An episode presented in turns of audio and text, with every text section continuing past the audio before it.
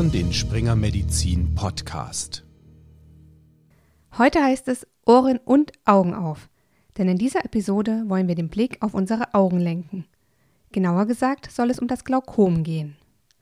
Umgangssprachlich wird es auch grüner Star genannt.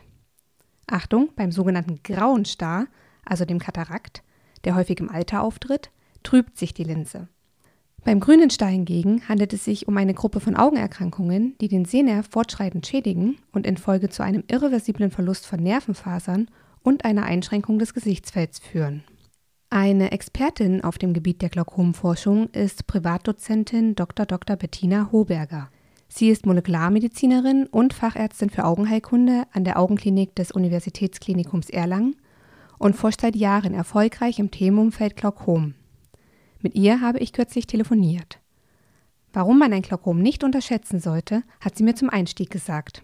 Das Glaukom oder der grüne Star ist gar nicht so eine seltene Erkrankung, wie man vielleicht denken könnte, sondern in den Industrienationen bei uns tatsächlich die zweithäufigste Ursache für eine Erblindung. Erste ist Diabetes und zweites Glaukom und damit ist es tatsächlich ein relativ großer Personenkreis, den das betrifft und auch dann ein Personenkreis, der zum Teil auch noch im Berufsleben steht oder wenn er dann in Rente geht, teilweise massiv eingeschränkt ist durch die Einschränkungen, durch die Sehbehinderungen, die die Personen dann haben. Also eine doch weitaus häufigere Erkrankung, als man sich vorstellen könnte. Die Prävalenz eines Glaukoms beträgt etwa ein Prozent der Gesamtbevölkerung und etwa zehn Prozent der über 40-Jährigen haben einen erhöhten Augeninnendruck der ja als Risikofaktor für ein Glaukom bekannt ist. Allerdings gibt es nicht das eine Glaukom, auch hier gibt es Unterscheidungen, wie Dr. Hoberger aufzeigte.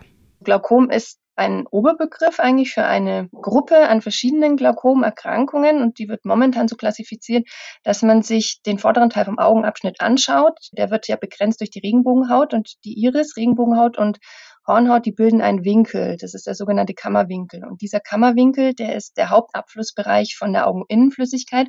Und je nachdem, wie groß sich dieser Kammerwinkel darstellt, unterteilt man die Glaukome erstmal in die zwei großen Gruppen. Einmal die Offenwinkelglaukome, bei der man einen großen Abflussbereich hat, großen Kammerwinkel, und die Engwinkelglaukome, bei der dieser Abflussbereich allein durch die Anatomie im Auge durch die von, von Geburt an angelegte anatomischen Verhältnisse oder durch die sich im Laufe des Lebens entwickelnden Veränderungen innerhalb des Auges ein, eine Engstelle. Also kann man sich wirklich eine mechanische Engstelle vorstellen. Das sind die zwei großen Gruppen, Offenwinkelglaukome und Winkelblockglaukome. Die Offenwinkelglaukome selber werden dann nochmal unterteilt in sogenannte primäre und sekundäre Formen. Primäre sind eigentlich die große, das große Grand an den Glaukompatienten. Das sind die Patienten, für die man laut ähm, ja, Lehrbuchmeinung aktuell die richtige Pathogenese in, in wirklich en Detail noch nicht kennt.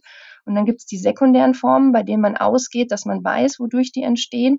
Zum Beispiel durch eine Pigmentaussaat von der Regenbogenhaut, das wären dann die Melanindispersionsglaukome, durch Verletzungen, Kontusiones, ähm, im Endeffekt Zerreißen von Strukturen oder Verklebungen von Strukturen, durch Entzündungen, Veränderungen, die zu einem Glaukom führen. Das wären dann eben auch durch Uveitis bedingte oder eben auch, das ist die Hauptgruppe bei den Sekundären durch das sogenannte Pseudoexfoliationssyndrom.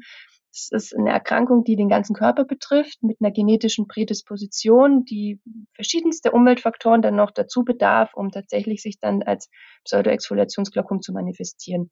Das sind die großen Gruppen, die man hat. Und dann gibt es von denen noch eine eine bisschen Besonderheit bei den Glaukomen, das sind die sogenannten Normaldruckglaukome, die ein bisschen außen vor bei den ganzen sind, die aktuell noch laut Lehrbuch zu den primären Offenwinkelglaukomen gezählt werden, aber die schon anders laufen. Die haben nie einen hohen Druck, die haben zwar das klinische Bild eines Glaukoms, aber die scheinen doch in ihrer ganzen Pathophysiologie anders zu sein.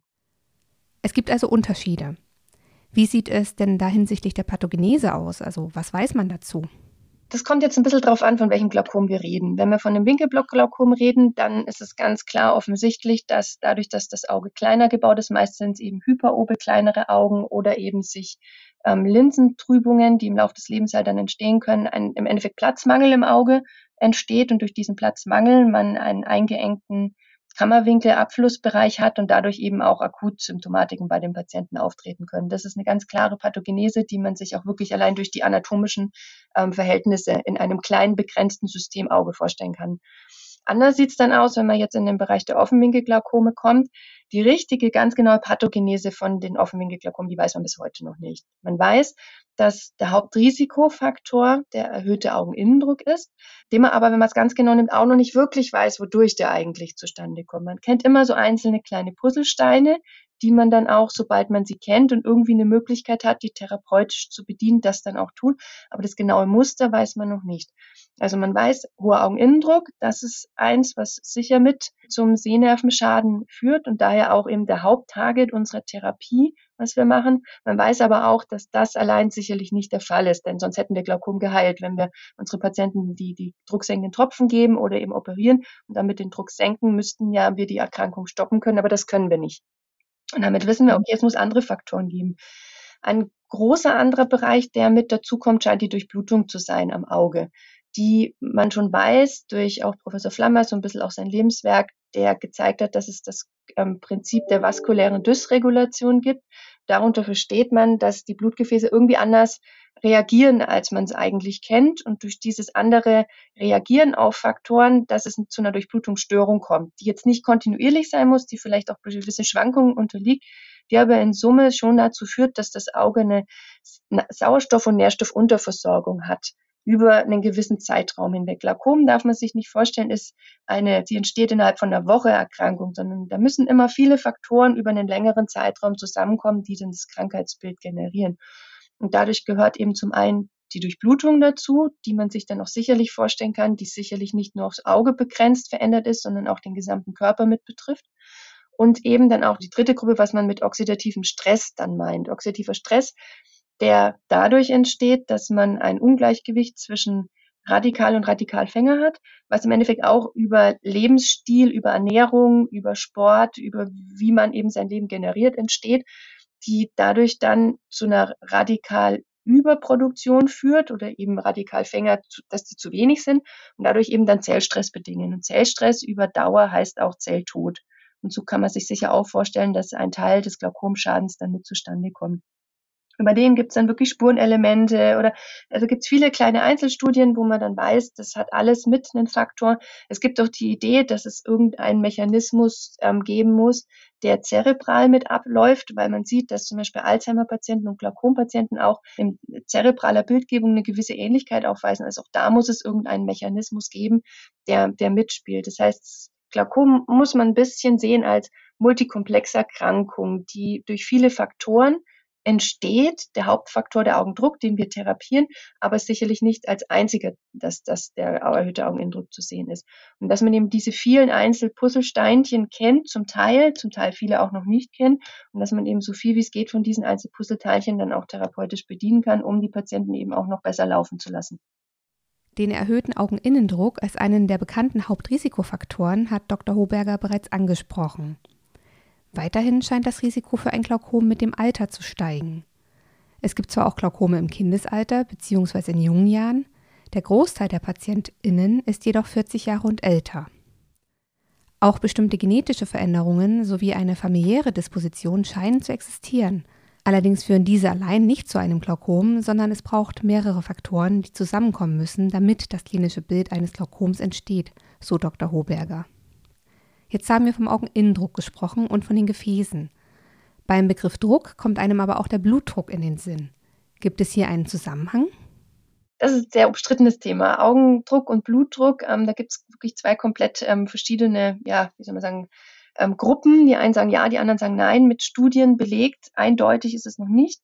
Aber von der Logik her ist Blutdruck über ähnliche Mechanismen gesteuert, auch wie Augendruck. Also man weiß, Sympathikus, Parasympathikus steuern Blutdruck, die verschiedenen Neurotransmitter und Hormone, die darauf Einfluss nehmen können. Und all die sind auch in der Lage, auf den Augeninnendruck Einfluss zu nehmen. Und wir sehen auch klinisch, dass zum Beispiel in Stresssituationen, massiven Stresssituationen, wo bei Patienten man weiß, okay, der Blutdruck geht drauf, würde keinen wundern, ist für einen vollkommen logisch und verständlich, dass wir auch zum Teil Patientinnen sehen oder Patienten, die sich notfallmäßig vorstellen und die dann auch extrem hohe Augendruckwerte haben. Also allein darüber kann man sich vorstellen, okay, es scheint irgendeinen Mechanismus zu geben, dass die beiden schon ähnlich gesteuert zu sein scheinen. Also ich, also ich würde selber die Meinung schon vertreten, definitiv ja, es gibt einen Zusammenhang, auch wenn es bisher noch mit Studien nicht eindeutig belegt ist. Ein spannendes und offensichtlich sehr komplexes Thema. Schwierig wird es auch, wenn es um die Frage geht, gibt es typische Glaukomsymptome?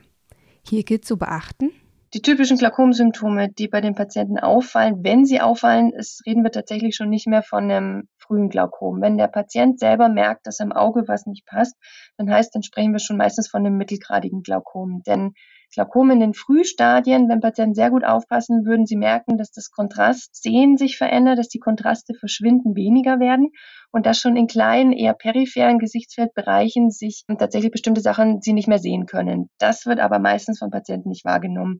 Das kompensieren sie weg. Das nehmen sie in dem normalen Alltag nicht wahr. Das heißt, wenn ein Patient es wirklich merkt, dann hat er meistens schon auch in der Gesichtsfelduntersuchung deutliche Ausfälle. Also da richtig Symptome für ein Offenwinkelglaukom die sind tatsächlich schwierig. Anders wiederum sind da tatsächlich die Winkelblockglaukome. Das ist eine Akutsymptomatik, das merken die Patienten sofort. Also das ist ein hochrotes, schmerzhaftes Auge, dem Patienten geht's richtig, richtig schlecht. Wir hatten hier mal einen Patienten, der hatte das verglichen mit, der hatte einen Herzinfarkt schon mal im Laufe seines Lebens und auch war mit einem Winkelblockglaukom, also sprich Glaukomanfall akuten bei uns. Und der meinte, die Schmerzen, die man bei einem Glaukomanfall hat, die sind nochmal deutlich mehr als bei einem Herzinfarkt. Die Patienten, die können schwallartig erbrechen, die haben stärkste Schmerzen, also denen geht's richtig schlecht. Das merkt der Patient sofort.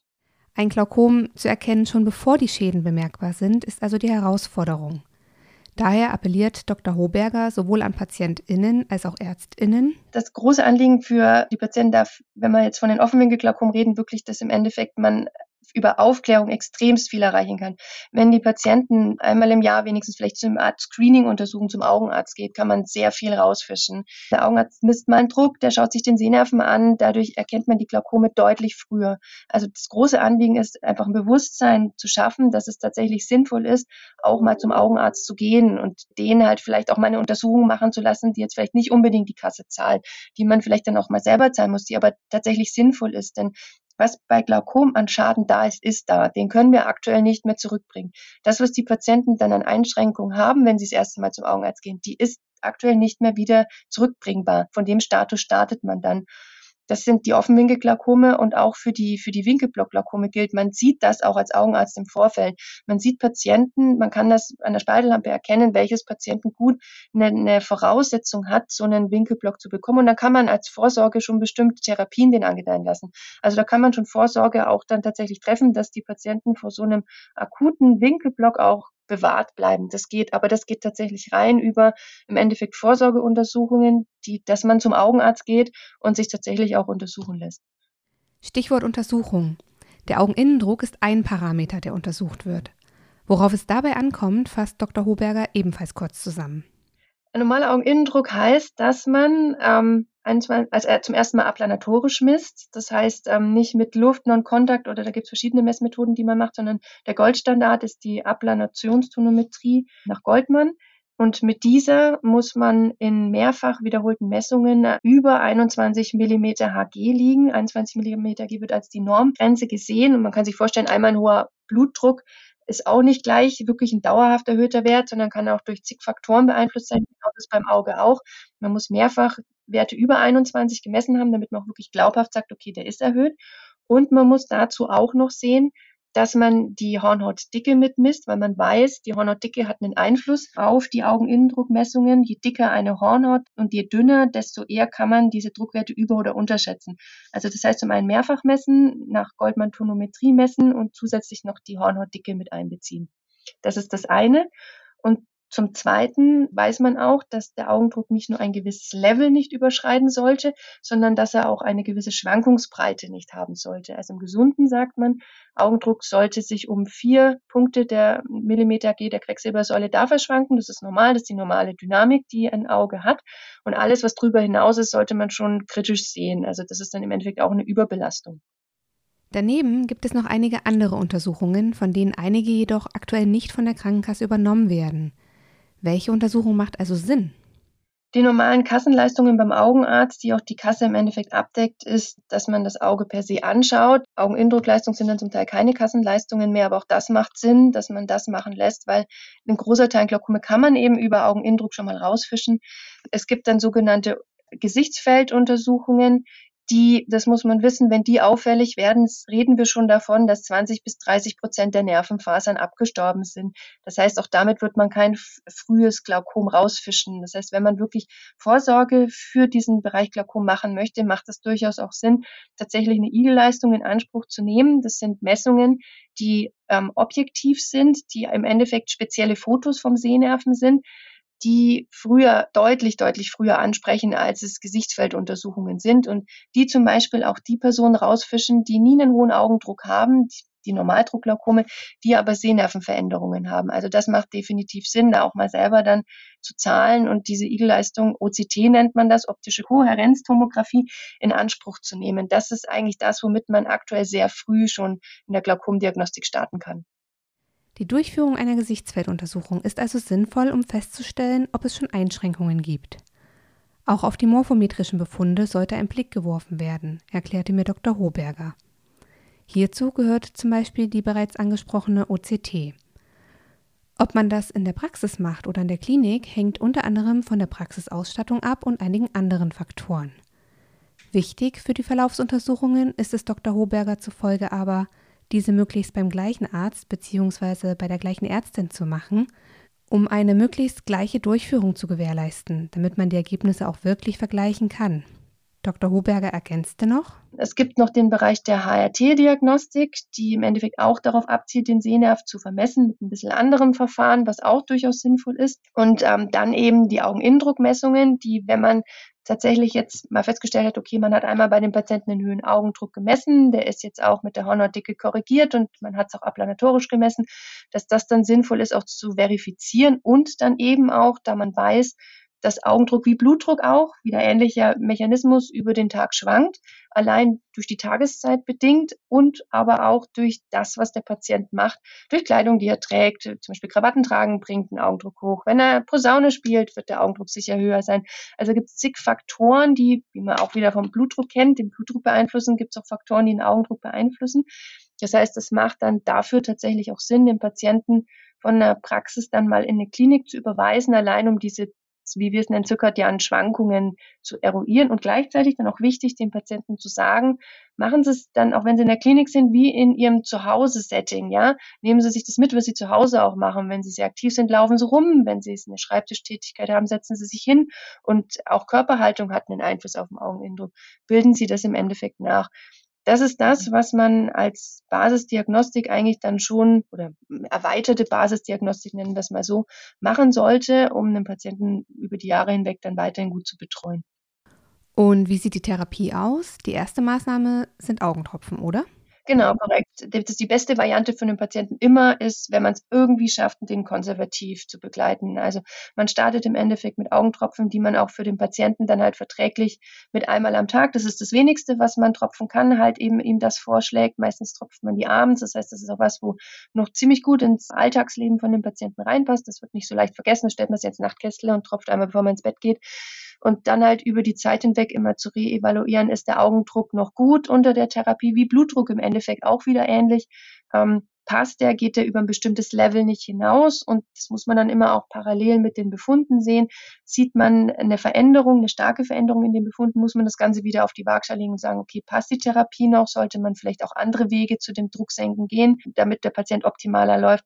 Denn man darf sich nicht der Utopie hingeben, dass man sagt, okay, man tropft den Patienten jetzt oder bringt Augendruck auf ein gutes Niveau runter, was ja schon super ist, und man schafft es damit, die Erkrankung zu stoppen. Das schafft man eben bis jetzt nicht. Man wird immer eine Veränderung sehen, immer eine leichte Verschlechterung, wenn man die Patienten nur lang genug begleitet. Das äh, Stoppen geht aktuell leider nicht.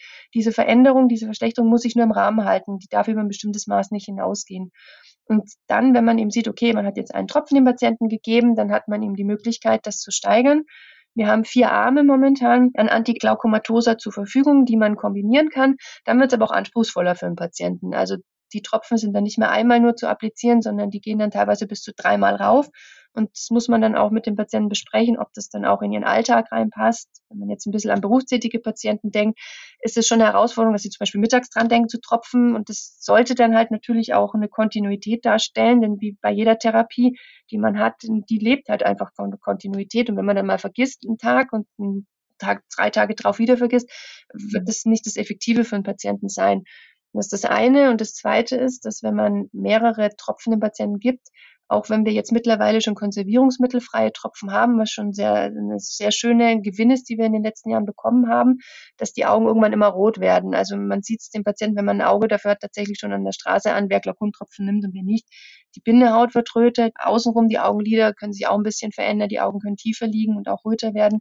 Das heißt, über die Jahre hinweg, wenn Glaukompatienten Augentropfen nehmen, kann teilweise auch ein wirklich chronischer Reiz entstehen, der schwierig auch wieder weggeht. Das Auge scheint so ein Gedächtnis für diese Tropfen, für diese, im Endeffekt sind es ja nicht die Wirktropfen als solche, sondern meistens die, die Trägerstoffe, die dazu beitragen, dass es eine chronische Reizung gibt. Und da ist dann der Weg öfters, wenn man sieht, okay, entweder die Patienten vertragen die Tropfen nicht mehr, manche vertragen sie tatsächlich auch aufgrund von Nebenwirkungen nicht, die sind zu gereizt, die können es nicht mehr in ihren Alltag einbauen, weil sie es vielleicht beruflich einfach nicht schaffen oder manche sind da vielleicht auch ein bisschen tüdeliger, wenn sie älter sind und vergessen es mal oder manche haben auch aufgrund von Begleiterkrankungen mit den Händen, rheumatische Erkrankungen manchmal auch echt Probleme, die Fläschchen einfach aufzukriegen und zu tropfen, allein die Hand hochzubringen. Wenn man sieht, dieser konservative Weg ist für die Patienten nichts, was ihnen jetzt hilft, sondern ist mehr Stressbelastung oder sie schaffen es einfach nicht, dann kann man tatsächlich in die chirurgischen ähm, Bereiche gehen. Da gibt es auch wieder zwei Arme. Es gibt die Lasertherapien, die man machen kann zum Beispiel SLTs und dann eben die wirkliche Chirurgie. Chirurgie gibt es auch verschiedene Bereiche, von minimalinvasiv zu tatsächlich der klassischen Glaukomchirurgie, die man aber immer erst dann anwenden sollte und den Patienten anraten sollte, wenn der konservative Weg nicht mehr, nicht mehr möglich ist. Weil Chirurgie ist auch nicht, also man darf da nicht denken, okay, man operiert jetzt mal oder man lasert mal und dann ist der Patient seiner Zeit seines Lebens von diesem Problem frei. Das wird man nicht schaffen die Therapie zu optimieren, die Diagnostik zu verbessern und die pathogenetischen Einflussfaktoren der Glaukomerkrankung zu erforschen. Mit diesen Zielen wurde 1991 das Erlanger Glaukomregister ins Leben gerufen. Zu dieser wichtigen longitudinalen Beobachtungsstudie erzählte mir Dr. Hoberger. Wir haben jetzt mittlerweile über 1500 Patienten eingeschlossen und Kontrollen, also das sind ja auch gesunde Kontrollen mit drin, die wirklich teilweise hochbetagt jedes Jahr einmal zu uns kommen, zu einer Studienvisite im Endeffekt. Das kann man vergleichen wie einem extrem ausführlichen Augenarztbesuch, bei dem wir nochmal deutlich mehr machen, als was wir normal in der Sprechstunde anbieten können bei dem alle Patienten die normale Basisuntersuchung bekommen mit Augeninnendruckmessungen, mit wirklich Fundoskopie, mit Gesichtsfelduntersuchungen, sämtlichen OCT-Messungen und dann immer noch on top alles das, was wir neu noch an Diagnostik zur Verfügung haben, was wir im Rahmen von Studien anbieten können. Und daraus, aus diesen Datensätzen im Endeffekt können wir für die Patienten dann eben schon versuchen, ein bisschen die Therapie zu optimieren und eben aber auch dann klinische Studienerkenntnisse zu generieren. Zum einen eben die Studie, bei der wir uns Asonstatine, den Einfluss von Asonstatinen uns angesehen haben, retrospektiv. Das kann man natürlich nur machen, wenn man Datensätze hat, die A sauber sind, B nach bestimmten Kriterien Jahr für Jahr gemacht werden und einen langen Zeitraum überblicken. Und bei Asonstatin war wiederum die Idee, okay, wir wissen, Glaukom hat eine Durchblutungskomponente und wenn man sich jetzt vorstellen kann, man gibt bei kardiovaskulären Erkrankungen eben Asonstatine, zum Teil auch präventiv, um eben einen Herzinfarkt oder Schlaganfall mit vorzubeugen, was ja über viel die Hausärzte und Internisten gegeben wird, war dann irgendwann die Idee, okay, wenn das jetzt aus einer Nicht-Augendiagnose gegeben wurde, zum Beispiel eben über den Hausarzt, können wir einen Benefit sehen für den Glaukomverlauf. Laufen die Patienten, die diese Therapie haben, irgendwie besser als die anderen? Und tatsächlich haben wir das retrospektiv gesehen, dass wenn Patienten ihre kardiovaskulären Risikofaktoren optimiert bekommen haben über den Hausarzt oder Internisten, das heißt, wenn die Blutfette gut eingestellt wurden, zum Beispiel über Statine und oder wenn eben ASS gegeben wurde, dass wir dann sehen über einen, schon einen gewissen Zeitraum weg, das ist jetzt nicht ein Jahr oder so, das ist wirklich eine Langzeittherapie, dass die besser laufen im Vergleich zu denen, die diese kardiovaskulären Risikofaktoren eben noch nicht optimiert bekommen haben. Also daher Appell an die Hausärzte. Es ist richtig wichtig, kardiovaskuläre Risikofaktoren einzustellen. Wenn, wenn sie das schaffen, davon profitieren die Glaukompatienten immens. Auch wenn die Pathogenese für einige Glaukomformen noch nicht bis ins Detail bekannt ist, stellt sich doch die Frage, ob man einem Glaukom irgendwie vorbeugen kann. Doch das ist gar nicht so einfach zu beantworten. Immerhin für den Notfall Glaukomanfall, sprich den Winkelblock, gilt, definitiv ja. Wenn man schon eine Prädisposition hat, zum Beispiel mit einem Hyperobenauge und sich einer beginnenden Kataraktentwicklung, kann man definitiv vorbeugen von einem Winkelblockerkom, indem man zum Augenarzt geht und der das erkennt, was er dann auch tut. Und da kann man tatsächlich mit einer Laseriridotomie und oder einer dann Kataraktoperation definitiv einem Winkelblock vorbeugen. Also das geht sicher. Ähm, ein bisschen schwieriger wird es dann tatsächlich bei den Offenwinkelglaukomen Vorbeugung ist schwierig, denn dazu müssten wir den absoluten Auslöser dafür kennen und den wissen wir bislang noch nicht. Also der ist noch nicht kausal belegt. Das heißt, was man mit Vorbeugen in Anführungszeichen jetzt mal dem Patienten an die Hand geben kann, ist tatsächlich das Glaukom nicht nur als eine Augenerkrankung zu sehen, sondern als eine wirklich den ganzen Körper betreffende Erkrankung, jetzt mal in Anführungszeichen. Das heißt, den, den, auf den Lebensstil achten, ausgewogene Ernährung, das darf man nicht unterschätzen. Halt wirklich auf, auf mediterrane Kost, auf frisches Obst und Gemüse achtet, damit man diesen ganzen Radikalfängermechanismus, oxidativen Stressmechanismus im Vorfeld schon mit bedienen kann und im Endeffekt optimieren kann, ist das sicherlich von Vorteil. Auch rausgehen an die frische Luft, sportlich zu betätigen, dass man schaut, dass Herz-Kreislauf im Endeffekt gut ist. Also all das, was man eigentlich einem klassischen Patienten sagen würde zum, wie können Sie einen Herzinfarkt vorbeugen oder einem Schlaganfall, wird sicherlich auch für die Glaukompatienten von Vorteil sein, auch im Vorfeld schon, wenn man jetzt mal in die ganz Frühstadien gehen. Wenn Sie schauen, dass Herz-Kreislauf super funktioniert, Blutdruck gut ist, man fit ist, eine gute Sauerstoffversorgung für den Körper hat und den dann noch mit Nährstoffen äh, mit Spurenelementen, mit Vitaminen gut anreichert, wird sicherlich einiges zu bewirken sein. Und all das Weitere ist dann tatsächlich schon, dass man Vorsorgeuntersuchungen im Rahmen einer klinischen Untersuchung beim Augenarzt macht, denn da kann man auch sehr früh viel rausfischen. An dieser Stelle sei noch einmal auf den Glaukomanfall, auch Winkelblock genannt, hingewiesen, zu dem mir Dr. Hoberger sagte, also ein klassischer Glaukomanfall ist tatsächlich ein richtiger Notfall. Also dem Patienten geht es extrem schlecht, der kommt in die Praxis und meistens tatsächlich auch nicht zum Augenarzt, sondern eher in die Hausarztpraxis, weil er erbricht, stärkste Schmerzen hat. Das können teilweise auch wirklich Magen, Bauchschmerzen sein, sodass man manchmal denken könnte, das wäre wie akutes Abdomen und Blinddarm oder irgend sowas in die Richtung. Und da lohnt sich tatsächlich dann mal aufs Auge zu gucken, wenn er ein einseitig rotes Auge hat und man vielleicht mal mit der Hand mit dem Daumen vorsichtig mal dran fühlt, ob sich im Seitenvergleich nicht deutlich härter anfühlt anfühlt, ist sicher ein Glaukomanfall dahinter. Also einmal ein Blickauge ist richtig wichtig, ein rotes Auge, das auch auf Licht nicht mehr richtig die Pupille reagiert. Das, das spricht alles dafür, dass es sich um einen akuten Glaukomanfall handelt und dann ist der beste Weg sofort ab in die Klinik, dann auch gar nicht mehr über einen Augenarzt, sondern dann in die Klinik, weil da wird ein Augenarzt auch nicht viel machen können. Einen Glaukomanfall behandelt man mit einer Lasertherapie und die Patienten werden auch stationär aufgenommen. Also da ist der Weg dann sofort in die Klinik.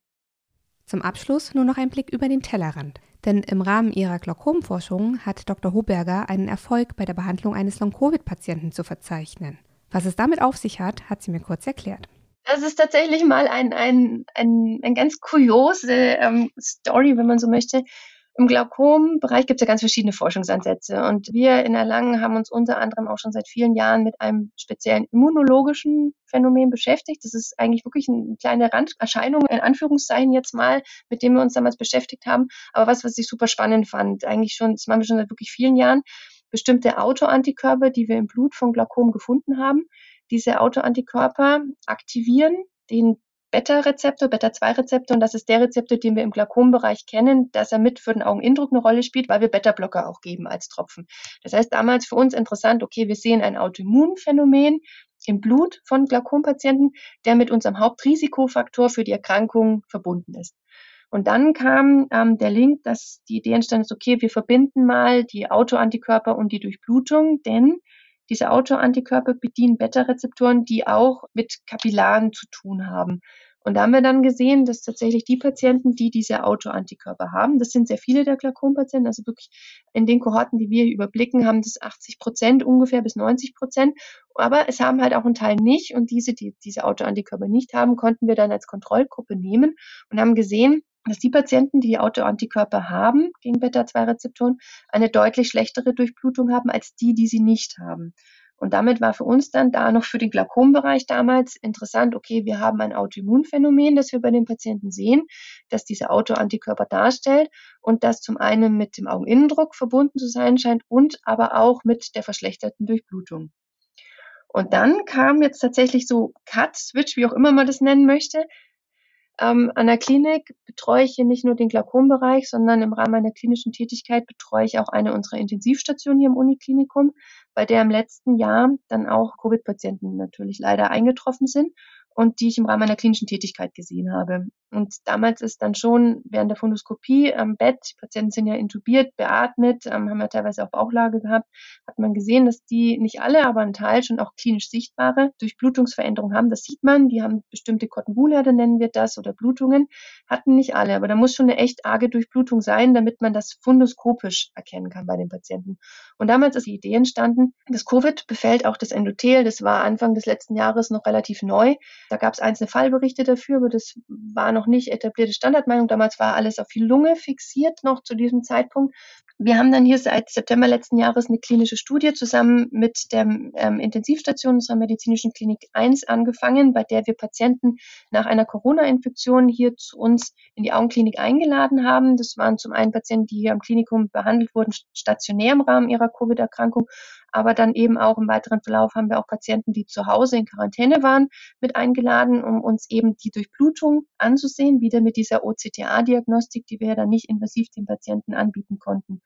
Und wir haben von einem Teil dieser Patienten auch Blut abgenommen, um gemeinsam mit unserem langjährigen Kooperationspartner diese Autoantikörper zu analysieren. Und wir haben dann damals auch noch im Rahmen der Kooperation dem Max-Planck-Institut hier in Erlangen auch Blut zur Verfügung gestellt, um eben auch denen ihre Expertise, die sie haben mit spezifischen Zellverformungsmuster, noch mit ansehen zu können. Und aus diesen eigentlich drei getrennten Armen, die damals liefen, haben wir zum einen dann gesehen, die Patienten nach einer Corona-Infektion haben eine eingeschränkte Durchblutung, was wir mit unserer OCT-Angiografie-Diagnostik sehen konnten. Das war der eine Arm. Der zweite Arm war, dass wir gesehen haben, dass die Patienten nach einer Corona-Infektion auch Autoantikörper entwickeln, die gegen G-Protein gekoppelte Rezeptoren sind. Das ist ein Potpourri von, was wir überblicken, fünf bis sechs verschiedenen Autoantikörpern. Und einer davon war eben der, den ich aus dem Glaukombereich kannte, den ich von den Glaukompatienten, diese Beta-2-Autoantikörper wusste. Und ich wusste ja, dass aus dem Glaukombereich kommend die eine Veränderung an der Durchblutung bewirken können. Und so ist dann damals die Idee entstanden, okay, wir kennen dieses Autoimmunphänomen von dem Glaukombereich, wissen, es verschlechtert die Durchblutung und wir sehen das jetzt auch bei den Patienten nach einer Corona-Infektion noch zigfach mehr und dass es eben auch so einen potenziellen Mechanismus geben kann, dass diese Autoantikörper die Durchblutung verändern. Und dann kam dazu, dass ich über den Herrn Dr. Wallukat, mit dem wir seit sehr vielen Jahren zusammenarbeiten, wusste, dass ein Medikament in der Pipeline besteht, das diese Autoantikörper neutralisieren kann, was ich schon seit Jahren versucht habe, irgendwann mal für die Glaukompatienten zugänglich zu machen und das ja dann potenziell auch für Patienten nach Long-Covid eine Option darstellen könnte, mit der Idee, diese Autoantikörper zu neutralisieren und damit die Durchblutung zu verbessern und darum wieder mit der Idee, dass einige oder viele, bis können wir aktuell noch nicht sagen, der Long-Covid-Beschwerden vielleicht mit einer eingeschränkten Durchblutung zusammenhängt. Und so haben wir dann im Mai diesen Jahres dieses Medikament im Rahmen eines Heilversuchs eines unserer Patienten aus dem Erlangener Glaukomregister den wir schon seit vielen Jahren kannten und der sich auch im letzten Jahr mit Covid angesteckt hat, zu Hause in Quarantäne war. Es war kein, kein stationärer Aufenthalt notwendig und der dann eben massiv unter Long-Covid-Beschwerden gelitten hat und dem wir dann dieses Medikament im Rahmen einer Infusion geben konnten und bei dem wir tatsächlich dann das beobachten konnten, dass die Autoantikörper neutralisiert sind. Sie waren verschwunden. Sie haben sich auch bis zu den bisherig aktuellsten Blutproben, die wir von ihm haben, nicht nochmal neu nachgebildet.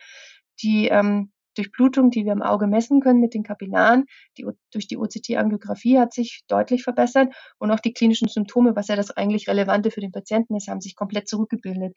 Er hat seinen Geschmack wieder, sein Blutdruck, was erhöht war, hat sich normalisiert, seine Leistungsfähigkeit ist wieder angestiegen, seine Belastbarkeit ist wieder auf das normale, was er kannte, Level angestiegen. Seine Gleichgewichtsstörungen, die er hatte, sind, sind verschwunden. Also er konnte all das, was er im Rahmen seiner Corona-Infektion verloren hatte, wiedererlangen. Wirklich sehr interessant. Wir sind gespannt, wie es damit weitergeht. Vielen Dank, Dr. Hoberger, für die vielen Infos. Weitere Informationen zum Thema Glaukom und rund ums Auge finden Sie auf springermedizin.de. Und damit sind wir mal wieder am Ende einer Episode angelangt. Danke für Ihr Interesse und bis zur nächsten Folge. Auf Wiederhören.